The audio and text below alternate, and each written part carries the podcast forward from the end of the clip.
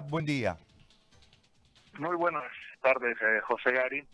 Eh, el sistema nacional está en cobertura, el 40% es por la seguridad social, 38-40%. el sistema público viene a ser eh, más o menos en una cobertura del 30%, depende de qué incluimos y qué no incluimos. Y después el tema del sector privado y hospitales de convenio que generan el otro subsector, ¿no? En el tema de seguridad social es eh, evidente que eh, al haber eh, complicaciones en el sector empleador, va a haber repercusiones en, los aportes a la seguridad social, ya que por el 21060 el Estado se deslindó de la seguridad social como tal, ya sea la seguridad a corto plazo y la seguridad social a largo plazo, y quedó eh, el aporte del, del empleador en la parte de seguridad a corto plazo y a largo plazo el aporte del empleado como tal. Por lo cual va a haber afección de manera directa eh, en, el, en el sistema de salud. Sobre todo en las grandes cajas que son a los que aglomeran a las cotizaciones más bajas, porque los empleados, los maestros, las limpiezas, los empleados que generalmente manejan el salario básico, son los que se encuentran en la Caja Nacional, ¿no? Y así se va subdividiendo el subsector, teniendo, por ejemplo, la Caja de Salud de la banca privada como uno de los mejores sectores en, el sentido de aporte, y a la seguridad universitaria, al Seguro Social Universitario, como también uno de los mejores con aporte. Eh, es complicado el manejo porque definitivamente eh, hay empresas que están pidiendo condonaciones en los aportes, hay empresas que no están pagando y peor si estas empresas quiebran, obviamente eh, se va a generar una desestabilidad en la seguridad social. Ya desde el otro punto, en el tema del sistema médico como tal, obviamente eh, el desentenderse del, del, colegio médico o el tener problemas con el sector médico. Perdón, perdón, perdón, le hago, una, le hago una pausa ahí, doctor. ¿Cuántos atiende la seguridad social, sea seguro universitario, seguro bancario, seguro petrolero, seguro...? 40% de la población boliviana. Eso significa aproximadamente 4 millones y algo de bolivianos. 4 millones de bolivianos van a ese sistema. Ok, perfecto. Ahora prosiga, por y favor. Y es el mejor sistema, además de salud, a nivel nacional. Usted puede comparar los mejores centros, los mejores... Los que hacen trasplantes cardíacos y todo lo demás, están en la seguridad social, ¿no? Perfecto. Caja Nacional, etcétera. Ahora sí ahora sí me queda claro, más de 4 millones de, bolivianos. Ok. Sí, eso atiende la seguridad social como tal. Y eso depende del aporte del empleador. ¿no? El empleador es el que da del sueldo, si yo gano el sueldo básico de 2.200 y algo, eh, tienen que dar 220 bolivianos mensual, porque el aporte es mensual por dos, por todo el año, ¿no? por toda la gestión, por, por todo el tiempo que el trabajador está en la institución. Ok. Entonces eso, eso nos genera una cobertura de 4 millones, ¿no? Y en base a la seguridad social, eh, los gobiernos que pasaron trataron de hacer en el sistema público más o menos una cotización del mismo presupuesto de la Caja Nacional, que en su momento era de eh, 37 dólares y de ahí ido eh, variando, llegando casi hasta 47 dólares per cápita, así por asegurado que tiene la Caja Nacional, y eso quisieron hacer en el sistema público, pero sin presupuesto, ¿no? Entonces, ese es un, un problema. En el tema de la parte médica, no se olvide que el anterior ministro era el presidente del Colegio Médico de Bolivia, el viceministro lo propio, y por lo cual conocían el manejo de las sociedades, porque los colegios médicos son entidades de estudio, son entidades de capacitación y que aglomeran a todas las sociedades científicas. Es decir, en base a las sociedades científicas se crean los colegios médicos departamentales y los nacionales eh, ya hubo una, una ruptura, entre comillas, de todo un equipo al retirar al ministro Cruz y al, al viceministro Virués, eh, Virués Erwin Virués, y eh, quedaba todavía ahí medio colgante el tema de la paz porque el doctor Larrea estaba todavía trabajando, haciendo las cosas de manera pertinente, tratando de que las sociedades colaboren en este sentido con el gobierno actual pero hasta el momento lo que vemos es justamente que todos los grandes colegios médicos que agrupan al 85% del país, La Paz, Cochabamba y Santa Cruz en este momento han preferido deslindarse directamente de lo que viene a ser el manejo gubernamental ¿no? Y dedicarse al manejo eh, local y al manejo de área, que es lo que normalmente se hace porque todos los eh, hospitales, todos trabajan con sus eh, grupos, con sus comités de emergencia, sus comités operativos de emergencia, y lo que están buscando más o menos es trabajar a nivel departamental y a nivel de sus sociedades para seguir haciendo lo que se, hace todos los días, porque digamos, los médicos no podemos dejar de hacer ciencia, ¿no? No podemos dejar de hacer ciencia y tenemos que eh, generar nueva visión, ¿no? Eh, dese cuenta que hoy tenemos que, por ejemplo, trabajar en el tema de penetrancia del virus, saber cuánto el virus realmente está en nuestra población, porque eh, tenemos que por cada diagnóstico tenemos uno que no lo detectamos y la población va incrementándose Santa Cruz ya tiene el 55.2% de la población general, ¿no? Santa Cruz es un punto que va eh, subiendo cada, cada día. Y si analizamos que en Santa Cruz salen 500 mil eh, eh, cruceños a la calle durante la semana, aproximadamente 100 mil por día, ¿no? estamos al cerrar centros, por ejemplo, que es una nueva de las medidas que han tomado Santa Cruz, lo que estamos haciendo es que se concentre gente en otros centros y que aumentemos la diseminación. Fíjese que eh, en este momento estamos trabajando más con el comercio informal que con el comercio formal y esto genera que haya una diseminación de eh, virus porque no tenemos la detección temprana en esos eh, comercios informales. Y cuando decimos esto lo llevo al ejemplo del policía. Si yo tengo un policía contagiado, ¿Cuándo me doy cuenta que está contagiado? Cuando se pone mal.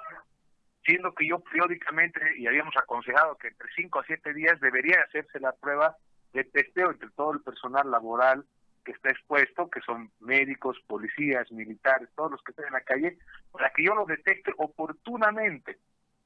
Fíjense que voy a redundar en la palabra oportunidad porque hablamos de detección oportuna, diagnóstico oportuna, tratamiento oportuna, ¿Y por qué? Porque eh, la oportunidad en, en salud, la oportunidad en salud es muy importante, porque esto nos puede llevar a hablar en aspectos de tipo negligente. ¿Por qué? Porque si no soy oportuno, soy negligente. Si no hago las cosas como debería ser, soy negligente, ¿no? Entonces, eh, no es una medida de aislamiento total lo que se ha tomado, porque ponte, ya quiero decir, el distrito 2, el distrito 11, tienen puntos rojos y tengo que aislarlos. Pues, ¿qué debía dar? Una orden que nadie se mueve en el distrito 2 y 11, un aislamiento total. No, pero doy, digo, en el comercio, les voy a cerrar, entonces ya no van a ir a comer, ya no vienen a, comprar. No, esas personas van a ir a buscar en otro lugar, porque es la, la típica pregunta, ¿no? Si en tu, en tu barrio no te venden pan, ¿te vas a comerse, quedar sin comer el pan? No, vas a ir a buscar a otro negocio, ¿no? Entonces, eh, eh, las medidas actualmente eh, han generado diseminación y si nosotros nos vamos a... ¿Perdón? Pero no digo, en el comercio, les voy a cerrar esto, ya no van a ir a comer. Sí, sí, sí. Entonces, si nosotros, si nosotros nos vamos a, a las medidas de diseminación, fíjese que en el mapa, en el mapa que nosotros tenemos, vamos a encontrar que en Santa Cruz tenemos 3, 6, 9, 12, 15, 18, 19, 19 municipios que ya tienen el virus. ¿Y quién ha, generado esta diseminación? Lo dijo claramente el, el, alcalde, yo lo conozco como Chichino Morales, lo dijo claramente, la gente que va a venderle aquí de La Guardia a Santa Cruz, ha ido, se ha contagiado en Santa Cruz y lo trajo el virus aquí a La Guardia.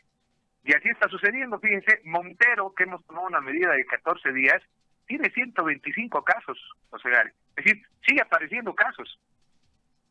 Y eso es porque no hemos detectado oportunamente al virus. Y ahí va, cuando hablamos que este virus es una enfermedad invisible, ¿qué estamos haciendo por volverlo visible? Estamos trabajando a ciegas, lo decía el doctor Anzuartegui, ahorita tenemos una ceguera en realidad, ¿por qué? Porque no estamos viendo. Y cuando hacemos números, y eso quiero destacarlo porque me encanta en la parte técnica hacer los números, fíjense que si nosotros tomamos la casística de Santa Cruz como tal, al día de ayer teníamos 525 casos. Hoy día a nivel nacional vamos a estar en mil, acuérdese de eso, porque tenemos 24, 48 horas, pero a nivel Santa Cruz tenemos 525 casos. Tengo que retroceder 14 días hacia atrás, lo cual me lleva hasta el 13 de abril, ¿no? Como punto de partida. Sería 12, pero 12 sería de la otra semana. Pues semanalmente, tomando dos semanas, nosotros decimos que en Santa Cruz, en estas últimas dos semanas se han detectado 362 casos activos. Se han detectado. Si digo que tengo 362 casos activos en estas últimas dos semanas, por cinco, igual, tenemos 1.810 personas que han estado en contacto con el virus. Hemos ido creciendo. Pero ¿qué me llama la atención? ¿Cuántos de estos casos deberían estar recuperados? Si tengo 362 casos, 362 menos los 525, debería tener 163 casos recuperados y no los tengo. Tengo 35 casos recuperados en Santa Cruz. ¿Y eso qué me dice? Me dice que la mortalidad, es decir, la capacidad de enfermarme y de morir, está aumentando. ¿Por qué? Porque los casos, cuando los detecto, ya los detecto en los estadios 2 y 3. Y todas las estadísticas nos está llevando a lo que usted decía previamente, que la detección es muy tardía. ¿Y a qué nos lleva a especular esto? Si la detección es tardía, nos lleva a decir que si nosotros hacemos pruebas más, eh, más rápidas, a mejor tiempo y mayor cantidad, porque hay que ver la rapidez y la cantidad de muestras que nosotros hagamos, como lo hizo, por ejemplo, Trinidad, ¿no? Por eso Trinidad el día de hoy tiene 57 casos, ¿no? Si vamos a Beni, Beni tiene eh, 57 casos.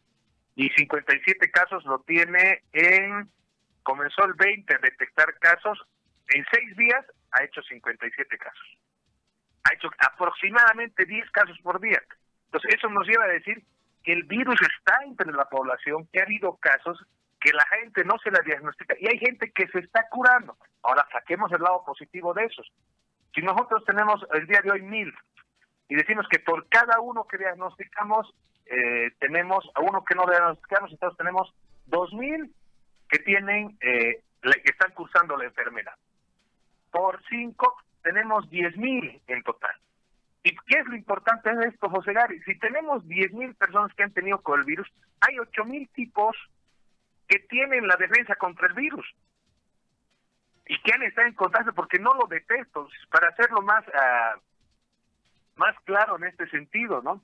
Es decir, la gente sigue en la calle, yo no puedo detectar porque nadie anda con un cartel de que está enfermo o que no está enfermo, y el asintomático, ¿qué pasa? Póngase, yo salgo a la calle, voy a trabajar, estoy en el banco, charlo tranquilo, tomo mis medidas parciales o totales de bioseguridad, pero no hago fiebre, no hago nada, pero lo tengo el virus. Entonces, al no ser visible este virus, ¿qué estoy haciendo? Estoy pringando a mi compañero de trabajo y sigo pringando hasta que me dé cuenta que realmente tengo el virus. Entonces, lo tenemos que hacer visible al virus para que podamos en algún momento luchar contra el virus en diferentes maneras. ¿Por qué? Porque en este caso yo tengo 8.000 oportunidades de hacer trabajo en plasma, de hacer trabajo de detección de, eh, de anticuerpos, de la inmunoglobulina G, para trabajar con la gente más delicada y que tiene más problemas. Porque hay otro punto, además, en Santa Cruz, que nadie se está y nadie lo toca, ¿no? Cuando hablamos de mortalidad, cuando hablamos de mortalidad, el primer muerto en Bolivia aparece el día, perdón Gary, vas a estoy trabajando, el día 29 de marzo aparece el primer muerto.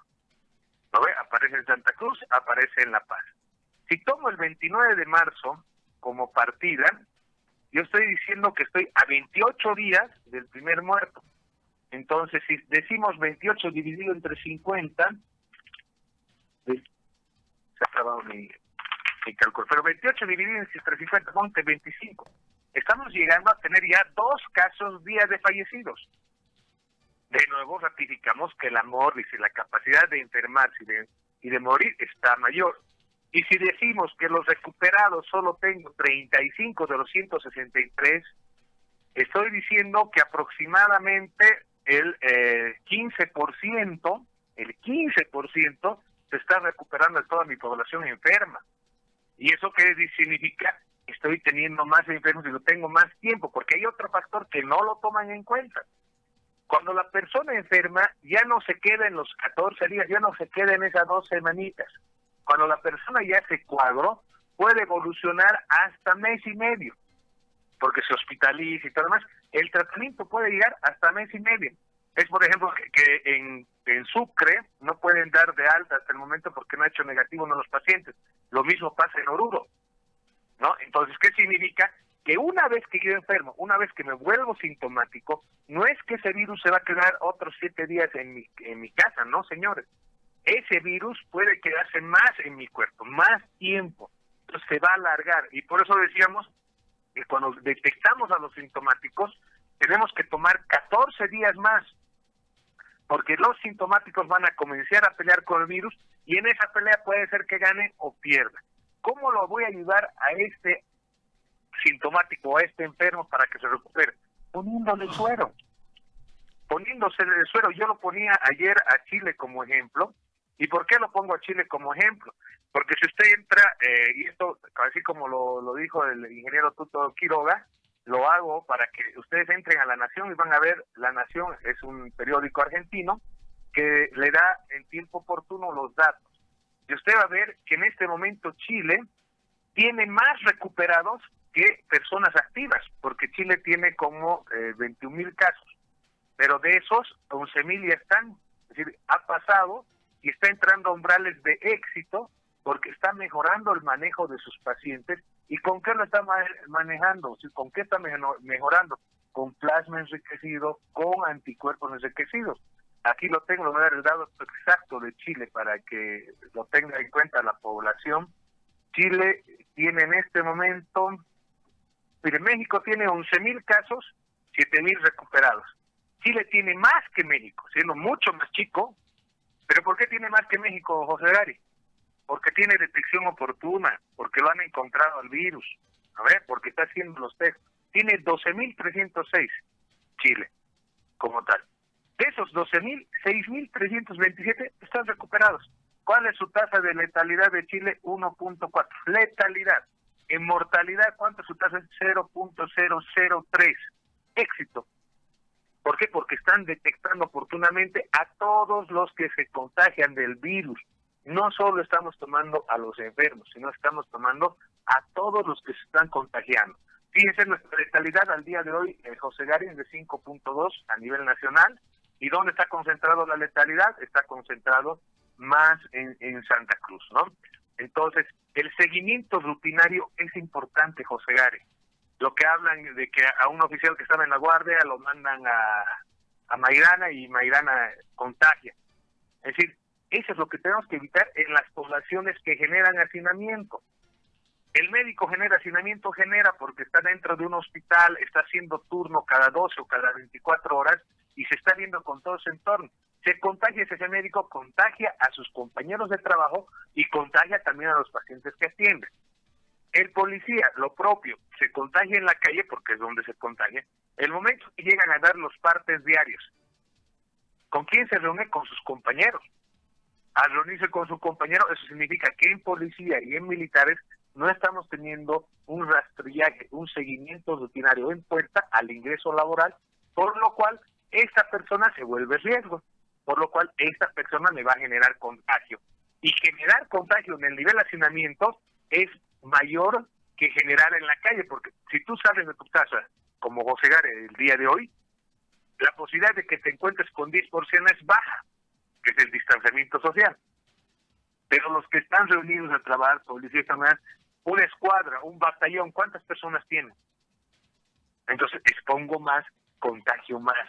Entonces, todas las medidas actuales están siendo medidas de diseminación. En Santa Cruz el comportamiento es excéntrico, ya no es concéntrico, porque en Santa Cruz decimos se está concentrando Distrito 2, Distrito 11, en el centro de Santa Cruz, pero ahora ya tenemos diseminación a nivel departamental y como le digo, definitivamente el comercio, eh, lo, hoy lo ratifico más que nunca, el comercio informal es el que está diseminando en este momento al virus y eso nos lleva a, replantear varias cosas y varias estrategias porque eh, podemos hasta hablar de la ivermectina, que estuve estudiando sobre los estrongiloides estercolaris, sobre lo preventivo, lo que habla el doctor Bacaríes, ¿no? Que, explica varias cosas.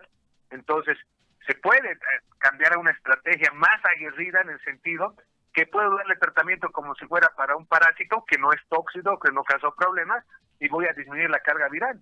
Pero ¿dónde se tiene que generar esos, esos tipos de discusión? En las sociedades, José Gary.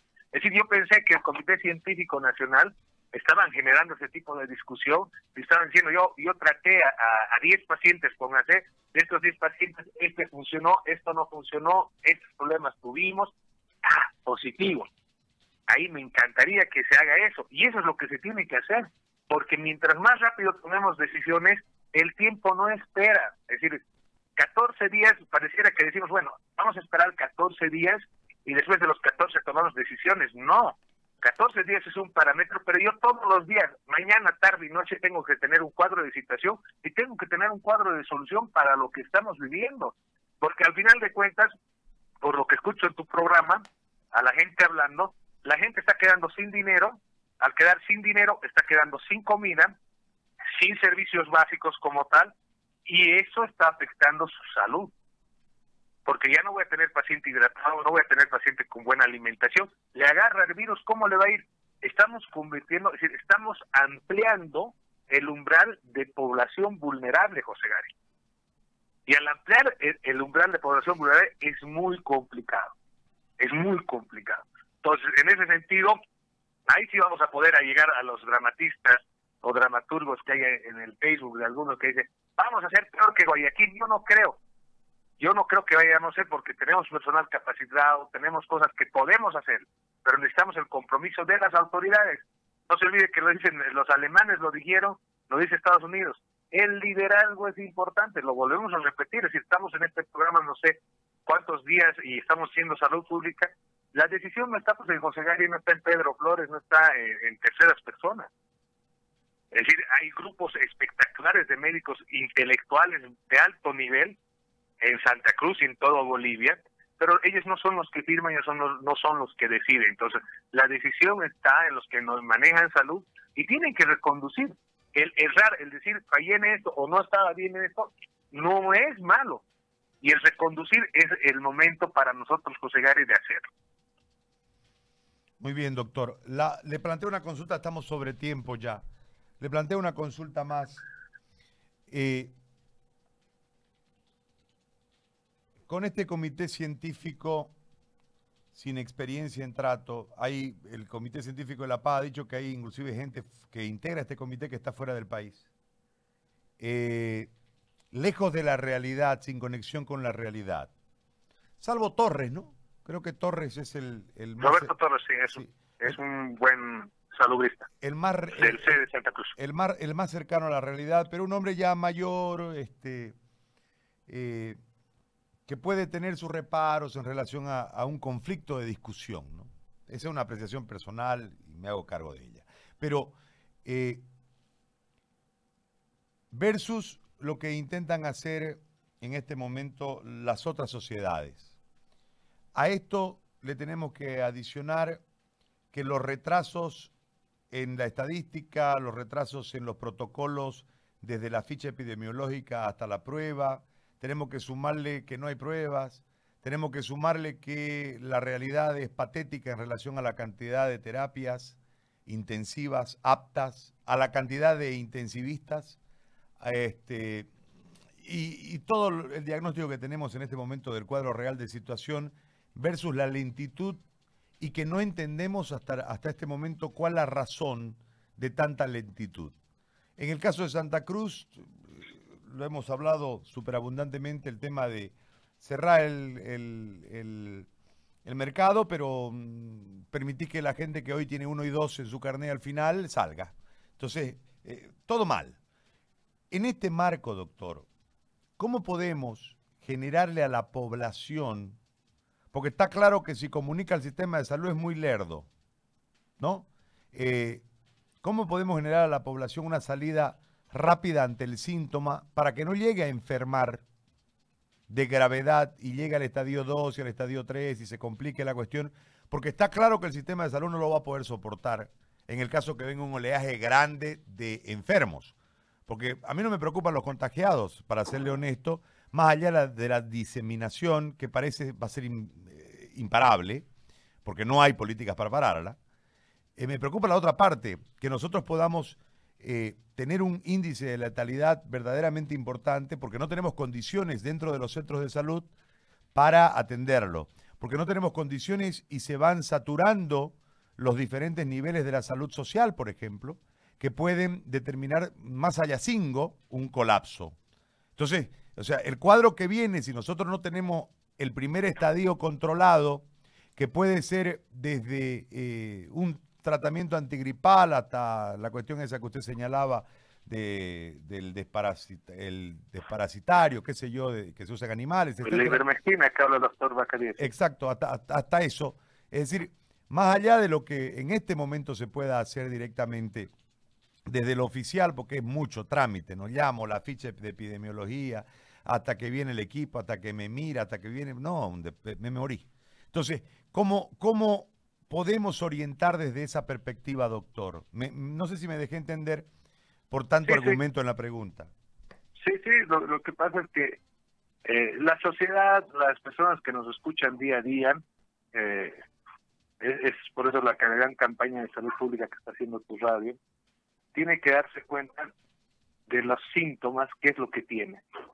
Y dentro de eso tiene que además darse cuenta que si salió, porque si no saliste de casa no hay quien te contagie. Pero si saliste de casa, utilizar los métodos de bioseguridad. Si los métodos de bioseguridad llegaste a casa, hiciste todo prolijamente para sí mismo, comienzas a tener alguna molestia, algo, lo primero que tienes que hacer es descongestionar. Tómate tu antigripal, tómate tu antigripal, de preferencia si es el antigripal clásico, el que tiene descongestionante y antialérgico, tómate y contáctate con tu médico, contáctate con tu médico. Porque el único que va a poder generar una nueva idea o de tratamiento, yo como le digo, tengo al día tres, cuatro, cinco llamadas de celular y estamos coordinando con gente que pueden hacer directamente, indirectamente, comunicación al sedes, molestar. Hemos tenido que llegar hasta el gobernador en algún momento para que vayan a un grupo muy grande de personas. Entonces, ¿Qué es lo que tienes que hacer? Bioseguridad, cubrir ojos, nariz, boca. Si la bioseguridad no te dio la protección y saliste y piensas que te contagiaste porque tienes sintomatología, tu antigripal, tomar bastante líquido y vitamina C. Después de que estás haciendo eso, porque eso estamos hablando de horas, José Gary, ¿no? En el día, comunícate con tu vecino, ¿no? Comunícate con eh, con toda la gente, ¿no? Sí, comunícate con todo el sistema de salud para que pueda funcionar esto. Comunícate, es importante que te comuniques con un personal médico y comiences a tomar medidas. Yo, por ejemplo, José Gary, mire, le hago un ejemplo. Me llaman eh, el día de ayer y me dicen, tengo esto, parece que es tal cosa. Descríbame, hábleme. Lo primero que se me viene a la cabeza, toda gripe, y yo digo, la trato como si fuera COVID, toda gripe porque entre las gripes de definir si es uno o otro, no tengo los test, la trato con COVID. Y después analizo y veo y digo qué es. Entonces, de acuerdo a eso, en Santa Cruz y en otros lugares tienes el tema del dengue, que se difiere claramente. Es decir, el COVID no te produce ni mialgias, ni es decir, dolor muscular, dolor de rodilla, de las articulaciones, no te produce mucho el COVID, ¿no? Y el dengue sí. El dengue sí te genera malestar, te genera, puede haber prurito en la espalda, escosores en algún lugar, eso te genera el dengue. Pero tú no eres médico para autodiagnosticarte, ¿no ven? Entonces, te tomas tu antigripal porque va a servir el antigripal. Lo único que no puedes consumir es el tema que sea aspirina, esas cosas, porque no es recomendado. Pero el antigripal sí. En vez de tomarte un paracel, tómate tu antigripal y comunícate con tu médico. Urgente. Comunícate con tu médico. Eso es lo que te puede mejorar a no enfermarte y además a, no pasar a, otros estadios que por el comportamiento que viene en Santa Cruz a nivel nacional, la gente está llegando en casos complicados y está generando más hospitalización, más camas y va a generar más terapia intensiva en el desarrollo de esto, José Gary. Bien, le agradezco mucho. El agradecido soy yo, eh, José Gary. Eh, definitivamente Santa Cruz tiene muchas oportunidades, tiene grandes profesionales. Aprovecho de mandar un gran saludo a todo el equipo de emergencias del Hospital San Juan de Dios, al doctor Pablo Toro, al doctor Víctor Hugo Vargas, Eh, Ayapacaní, está en eh, la clínica María Inmaculada, nos está escuchando ahí el doctor Ricardo Villarreal, tiene un gran cirujano que trabaja también en emergencias de San Juan de Dios. Hay grandes profesionales, pero se los tiene que escuchar. Tenemos que escuchar a los de abajo, tenemos que escuchar a los que han atendido. Yo con la pregunta que me voy, José Gary, es, de los médicos que están en el Consejo Médico actualmente, no de los del sector del Colegio Médico, del sector que han puesto, ¿quién de ellos ha tratado un COVID-19? ¿Quién de ellos es referente en su sociedad? ¿No? ¿Quién de ellos sigue atendiendo paciente a nivel operativo? Porque estar mucho tiempo en escritorio no te hace para hablar sobre salud y sobre todo sobre el COVID-19 que tiene otras características a nivel operativo. Gracias. Muy amable. El doctor Flores, para cerrar el programa de hoy, amigos, nos vamos. Agradecidos como siempre por su atención. Hemos eh, avanzado un poquito más en la